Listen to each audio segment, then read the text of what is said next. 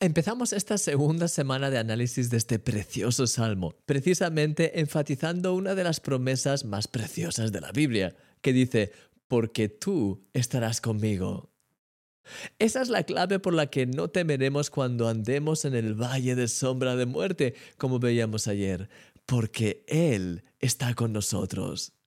Esa es la razón también por la que podemos estar siempre confiados, porque sabemos que Él siempre está con nosotros en cada momento, a cada instante, en cualquier situación por la que atravesemos.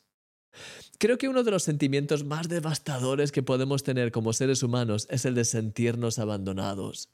Cuando nos sentimos solos ante la vida y que nadie está ahí para ayudarnos, eso nos llena de desesperación y de ansiedad, de miedo hacia el presente y el futuro.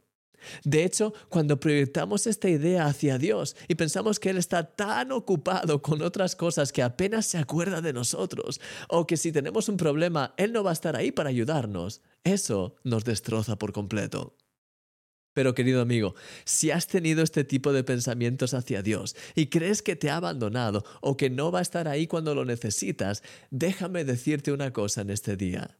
No eres un huérfano y no eres una huérfana. Jesús te ha prometido que Él estará contigo todos los días hasta el fin del mundo. Hoy tienes que aferrarte a esta promesa de la palabra. Hasta que no te aferres a ella, hasta que no decidas creerla de todo corazón, seguirás en desesperación, miedo y confusión.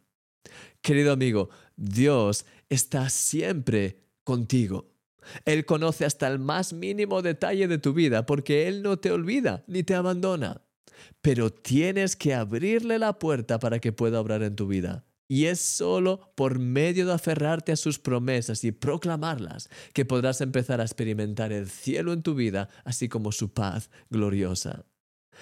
En este día, decide creer lo que Él dice en su palabra. No le llames mentiroso.